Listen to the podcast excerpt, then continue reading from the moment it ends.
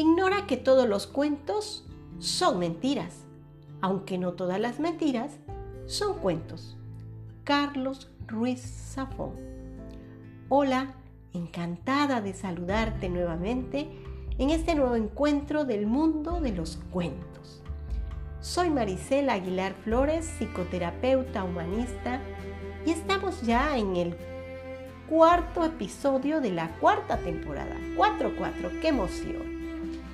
En mente y corazón, un espacio para dialogar y reflexionar sobre temáticas relacionadas con los pensamientos, sentimientos, emociones y las formas en que estos llevan a las personas a determinadas maneras de ser y estar en la vida. ¿Qué es la mentira? Una forma de esconder lo que no deseamos mostrar. Miedo, conveniencia. Lo que sí es cierto, que se vuelve cada vez más común. Y aunque eso no es del todo bueno, sin embargo, puede en ocasiones salvarnos de situaciones embarazosas y además puede también pasar una factura que en la mayoría de las ocasiones puede ser alta. La mentira conlleva el desprestigio o el dolor moral. Un dolor moral más profundo en cualquier ser humano al cual se le miente. Así también es innegable que mentir es un despliegue de habilidades, de creatividad e ingenio de la persona que miente. Finalmente, en ocasiones, puede salvarnos la vida, literal o metafóricamente, como en esta ocasión en nuestro cuento que hoy les traigo a ustedes, en este divertido e ilustrativo cuento. Sobre mostrar cómo una mentira puede ser el puente que nos devuelva a la vida. Aquí, en Cuentos para Pensar, Sentir y Ser. Un encuentro con tu mente, emociones y acciones para tu conocimiento, crecimiento y evolución y les comparto este cuento titulado El oso para reflexionar sobre la creatividad, toma de decisiones y valentía para resolver problemas. Y este cuento dice así. El oso. Cuentan que hace mucho existió en Rusia un zar cruel, déspota y caprichoso. Un día, al ponerse una de sus chaquetas, se cayó un botón. ¿Cómo es posible que se caiga un botón de mi chaqueta? Gritó el zar muy enojado, fuera de sí. Que le corten la cabeza al sastre. El zar ordenó por lo tanto ejecutar al sastre al día siguiente. Ya en el calabozo, el vigilante le llevó la cena y al verle, el hombre comenzó a decir compungido, pobre zar, pobre zar. El guardia sorprendido le rebatió, ¿cómo que pobre zar? Pobre de ti, que en unas horas te quedarás sin cabeza. No lo entiendes, siguió diciendo el sastre. ¿Qué crees que es lo más importante para el zar? Pues me imagino que la ciudad. No, no. Su esposa. Tampoco. Sus riquezas. Algo más. Su oso. El zar adoraba a ese animal. Y entonces, el sastre tuvo una genial idea. Sí, así es. Y el pobre ya no podrá escuchar hablar a su oso. ¿Hablar? ¿Acaso puede hablar un oso? Claro, solo si le enseña. Yo puedo enseñarle. Pero como moriré mañana, ya no se podrá hacer nada. El carcelero, que buscaba los favores del zar constantemente, fue corriendo a contarle lo que le había dicho el sastre. Y él mismo bajó a las mazmorras sorprendido. Habla, sastre. ¿Qué es eso de que puedes enseñarle a hablar a mi oso? Sí, Alteza. Yo sé cómo hacerlo. Yo sé cómo hacer que su oso hable. ¿De verdad? Pues demuéstramelo. Oh, pero Majestad, no se puede enseñar a hablar a un oso en unas horas, ni en un día. Se necesita mucha dedicación y trabajo. Y yo moriré mañana. Así que, ya, ya. ¿Y cuánto tiempo necesitarías? Depende de la inteligencia del oso. Mi oso es muy inteligente. Es el oso más listo de toda Rusia. En ese caso, mm, en dos o tres años estará listo. De acuerdo, retraso tu pena de muerte tres años. Pero pobre de ti, como pasado el tiempo, no consigas que mi oso hable. Señor, pero hay un problema. Si me dedico a enseñarle a hablar al oso, mi familia no tendrá para comer, porque dejaré de ser sastre. Te pagaré y mantendré a tu familia, pero tú céntrate en enseñar a hablar a mi oso. Así fue como el sastre salió esa misma noche del calabozo y fue directo a su casa en donde su mujer le abrazó con lágrimas en los ojos. ¿Cómo que te soltaron?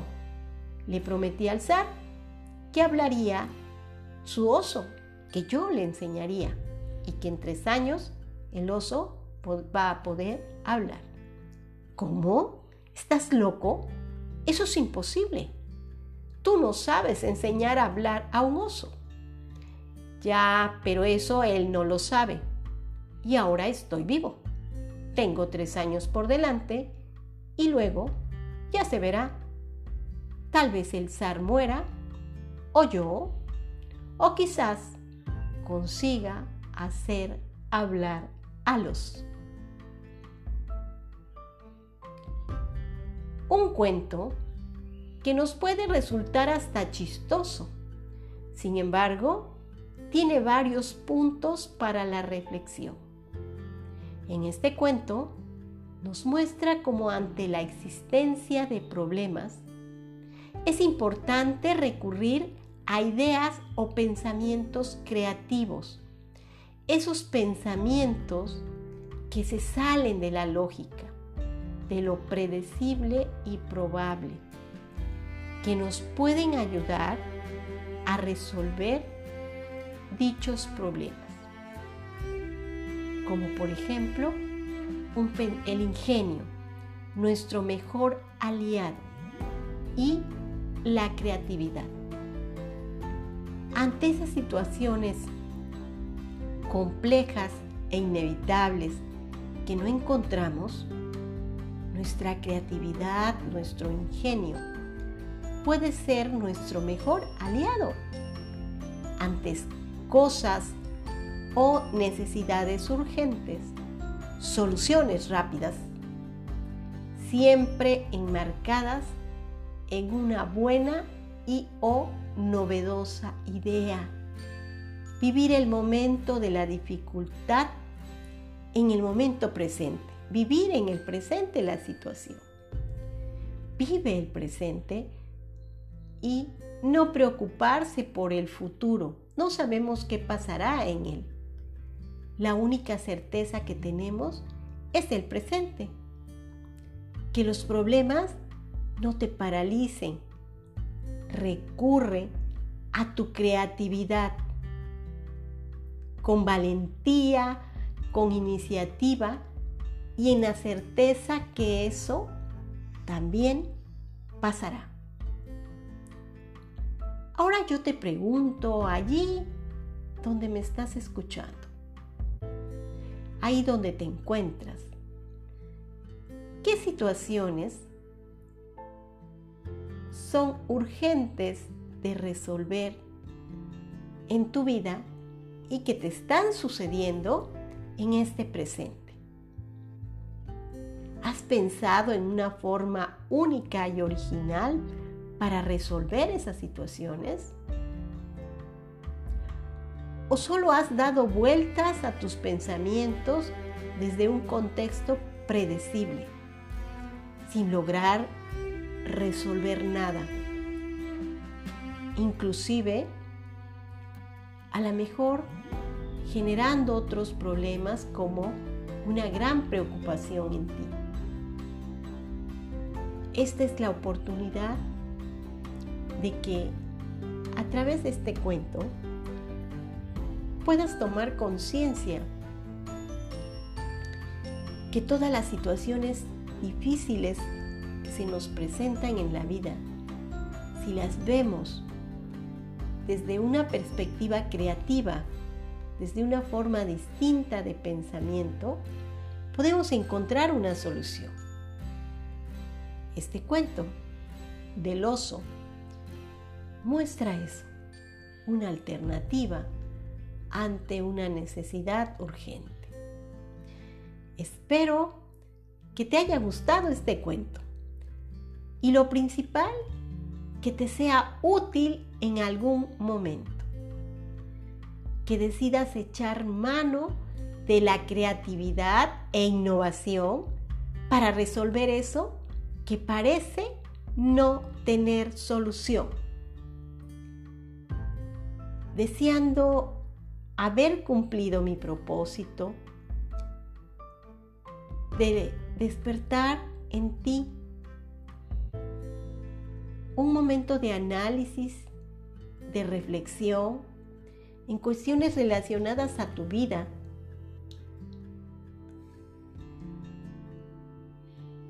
Deseo haber cumplido ese propósito y dejar un punto de reflexión en tu mente y sobre todo una chispa de entusiasmo en tu corazón que te mueva a partir de hoy a la acción. Que empieces a, pensar de una forma más creativa, más innovadora para resolver situaciones. Quizás esas situaciones que ya desde la lógica, desde lo predecible, no encuentras una solución. Pero que desde una perspectiva creativa, posiblemente, muy posiblemente, tienen una solución. Ha sido un placer compartir estos minutos de reflexión contigo. Me despido hasta un nuevo encuentro contigo en otro momento, en otro cuento, en otra historia o anécdota y otro punto de reflexión. Ha sido un gusto encontrarte aquí en Cuentos para Pensar, Sentir y ser un encuentro con nuestra mente, emociones y acciones para nuestra transformación, evolución y crecimiento. Espero encontrarte en una nueva historia. Hasta pronto.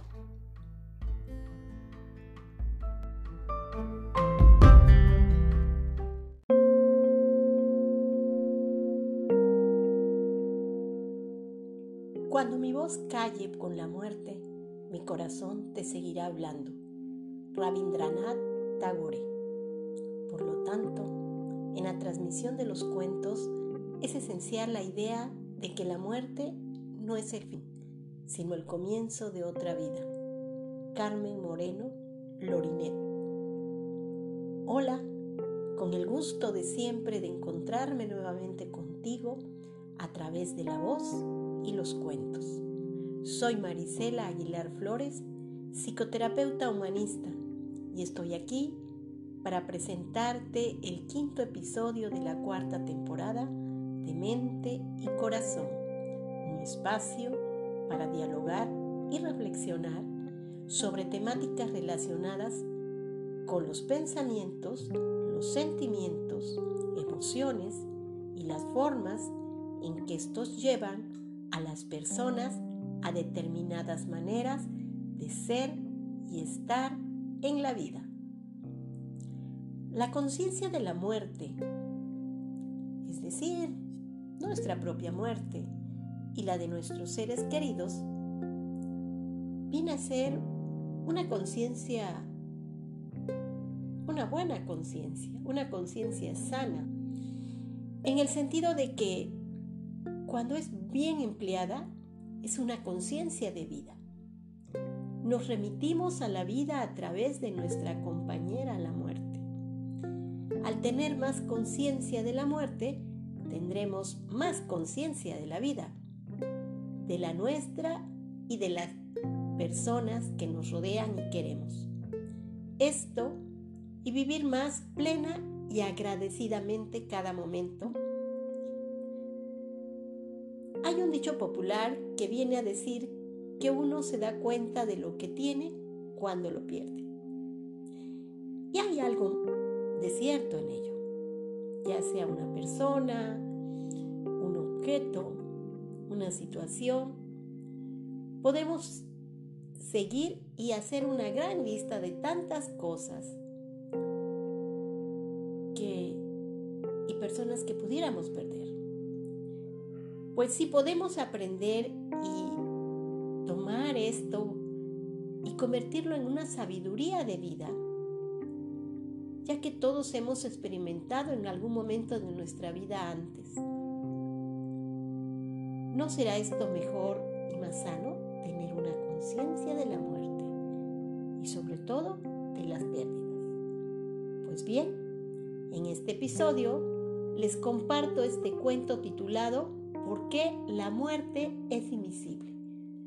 Para reflexionar sobre este tema y este cuento dice así. Hubo una vez un anciano que vivía en un pueblo con su mujer y sus dos hijos, que ya estaban grandes. El anciano buscó esposas para sus hijos, esperando que sus nueras cuidaran de él y de su mujer. Pero en cuanto se casaron, se fueron a vivir a otro lugar. Esto le partió el corazón a la mujer del anciano que murió poco después de la boda de sus hijos. Durante algún tiempo, el anciano vivió lo mejor que pudo con sus pocos ahorros, pero cuando se le acabaron, se vio obligado a trabajar. Tuvo que ir al bosque a cortar leña para venderla en el mercado. Era un trabajo muy duro para un hombre tan viejo como él, pero no había más remedio. Un día, el anciano fue al bosque a cortar las ramas de un árbol seco. Volvía con el cesto tan cargado que iba doblado por el peso de la leña y caminaba muy despacio por el bosque. No era tan fuerte cuando como cuando era joven, así que tenía que pararse cada poco a descansar. En una de esas paradas tomó un cigarro y se puso a pensar en su esposa, que ya había fallecido, sus desalmados hijos y la mala vejez que estaba teniendo. Era demasiado para él. El anciano, maldiciendo su destino, gritó, ¿por qué no viene la muerte y me lleva? Y sucedió que la muerte andaba por allí cerca y escuchó el desesperado deseo del anciano. Se acercó y le preguntó, ¿por qué me llamas? El anciano se quedó estupefacto. ¿Y tú quién eres? Soy la muerte. ¿No es a mí a quien llamabas? le respondió ésta. El anciano pensó que se estaba volviendo loco y miró a la muerte desconfiado. ¿Acaso lo dudas? Te lo demostraré. ¿Ves a aquella mujer en el río? Va a morir. Y en cuanto la muerte acabó de decir esto, la mujer se desvaneció, cayó en el agua y desapareció. El anciano pensó que seguro se le estaba dando un baño y que pronto saldría a la superficie. Pero pocos minutos más tarde su cuerpo sin vida salió a flote en la superficie del río. El anciano sintió miedo porque en ese momento se dio cuenta que lo que había deseado se cumplía. Aquel ser que tenía ante él era la mismísima muerte comenzó a excusarse ante la muerte. Verás, no lo decía en serio. No temas, a nadie me llevo antes de que llegue su hora. ¿Y cuándo será mi hora? preguntó el anciano. Que no tenías ganas de seguir discutiendo con la muerte. Te quedan cinco años, le respondió la muerte y desapareció. El anciano supo que le quedaban solo cinco años de vida y el deseo de seguir viviendo se apoderó de él. Se fue a lo más profundo del bosque y allí encontró un árbol centenario. Comenzó a escarbar debajo del árbol y construyó un laberinto y al fin del laberinto excavó siete habitaciones que conducían la una a la otra. La última tenía una gruesa puerta hecha con algunas de las ramas del árbol centenario. Cuando pasaron los cinco años, la muerte llegó y lo encontró sentado al pie del árbol. Tu hora ha llegado, le dijo la muerte al anciano. Iré contigo, le respondió el anciano. Pero antes me gustaría mostrarte lo que he hecho en estos cinco años. La muerte asintió y le acompañó. El anciano llevó a la muerte a través del laberinto y cuando llegó al final, la hizo pasar de habitación en habitación y en la más recóndida la encerró Luego salió afuera cerrando todas las habitaciones según salía. Con la muerte encerrada en el laberinto del anciano, nadie en la tierra se moría. La, la población aumentó tanto que la comida comenzó a escasear. La gente se hacía cada vez más vieja, se volvía decrépita y vivía sufriendo achaques, pero nadie se moría el ciclo de la creación había sido gravemente alterado el equilibrio se había roto. Los dioses se preocuparon y fueron a ver a Vishnu.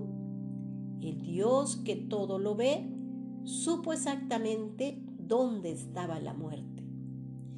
Se disfrazó de hombre común y bajó a la tierra. Fue a ver al anciano que estaba todavía sentado al pie del árbol, inimaginablemente viejo, débil y decrépito. Sus ojos cansados miraron a Vishnu y allí él vio todo el sufrimiento que su vida le había causado. ¿Todavía deseas vivir? le preguntó Vishnu al anciano. No, dijo el hombre con gran esfuerzo. Si pudiese tenerme en pie caminar unos pasos, ya habría ido a liberar a la muerte. Si te doy bastante fuerza para liberar a la muerte, lo harás. Por primera vez Misnú vio que los ojos del anciano se iluminaban. El dios le dio fuerzas para ponerse en pie y caminar. El anciano sacó unas viejas llaves herrumbrosas de entre sus ropajes y condujo a Vishnu por el laberinto. Por fin, después de haber traspasado las habitaciones, llegaron a la séptima donde estaba encerrada la muerte y al abrir la puerta allí la vieron durmiendo en la tierra. El anciano miró a la muerte a los ojos y con un gesto de profunda paz en el rostro, cayó al suelo y murió. La muerte presentaba un aspecto lamentable, débil y pálida. Tenía el pelo y el cuerpo sucio y sus ropajes se habían convertido en un montón de harapos.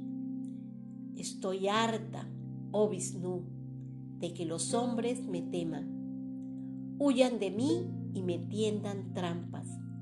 Te pido que busques a otro que se lleve las almas de los hombres, le dijo la muerte. No puedo concederte eso que me pides. El ciclo de la creación solo puede continuar si la muerte renueva la vida. Pero puedo hacer que tu trabajo sea más fácil. Si los hombres no pueden verte, no podrán tenderte trampas. Y es por eso por lo que desde entonces la muerte es invisible. Y bueno, este cuento de la muerte y ese anciano que quiso esconder a la muerte y evitar a la muerte. Muchas veces podemos tener la tentación de escondernos de la muerte para que pues no nos encuentre y nos podamos eh, salvar. Nos queremos esconder pero no podemos escondernos, no podemos evitar la muerte, no podemos evitar la muerte de nuestros seres queridos. Lo que sí podemos evitar es el no vivir la vida, el no disfrutar la vida. La muerte siempre nos va a remitir a la vida, porque puede ser tanto el miedo a la muerte a la muerte que a veces la idea de querernos esconder, nos va a encontrar. Si necesitamos un tiempo para aceptar y asimilar que vamos a dejar este mundo y que nuestros seres queridos también van a partir, algunos antes que nosotros. Pero tenemos que aprender a ser parte de aceptar la vida y tomarla de manera completa, de sonreír, de disfrutar, de convivir, de amar, de recibir de dar, porque vivir es tomar la vida completa. La muerte simplemente forma parte de un ciclo de vida, aceptando y expresando todo lo nuestras emociones, nuestros pensamientos. Es vivir la pérdida por muerte, pero también es vivir la vida de la mejor forma para no tener que reclamar a Dios, a la vida, a la pérdida de un ser querido, cuando ya no haya más que hacer. Es hoy, es ahora, es en este instante donde tienes que aprovechar y disfrutar lo que la vida te dé, inclusive los momentos no gratos, las tribulaciones, porque son las que te llevan a aprender y a crecer. Porque muy seguramente después de una crisis, de una tribulación, viene, viene la luz, viene el ascenso, viene la esperanza y viene el disfrutar de la vida. Es muy importante que lo hagas. Es muy importante y en palabras de Elizabeth Kluber Ross, es muy importante que hagas lo que de verdad es importante. Solo así podrás bendecir la vida cuando la muerte esté cerca. Haz lo importante y lo importante puede ser lo simple, puede ser lo sencillo, puede ser lo pequeño, porque de cosas simples, de cosas pequeñas, la vida se vuelve grande. Te invito a que de ahora en adelante cada instante lo conviertas en una forma de expresar y de vivir tu vida. Ha sido un gusto encontrarme contigo en esta dualidad entre la vida y la muerte, en mente y corazón, un espacio para reflexionar sobre los pensamientos, las emociones y las formas de actuar y de comportarnos en la vida. Espero haber dejado en ti un punto que abra esa puerta hacia la reflexión, hacia el crecimiento y hacia los cambios que logren hacer una transformación en tu vida. En donde te encuentres, te mando una gran bendición para que disfrutes y aproveches ahora que tu corazón aún late. Hasta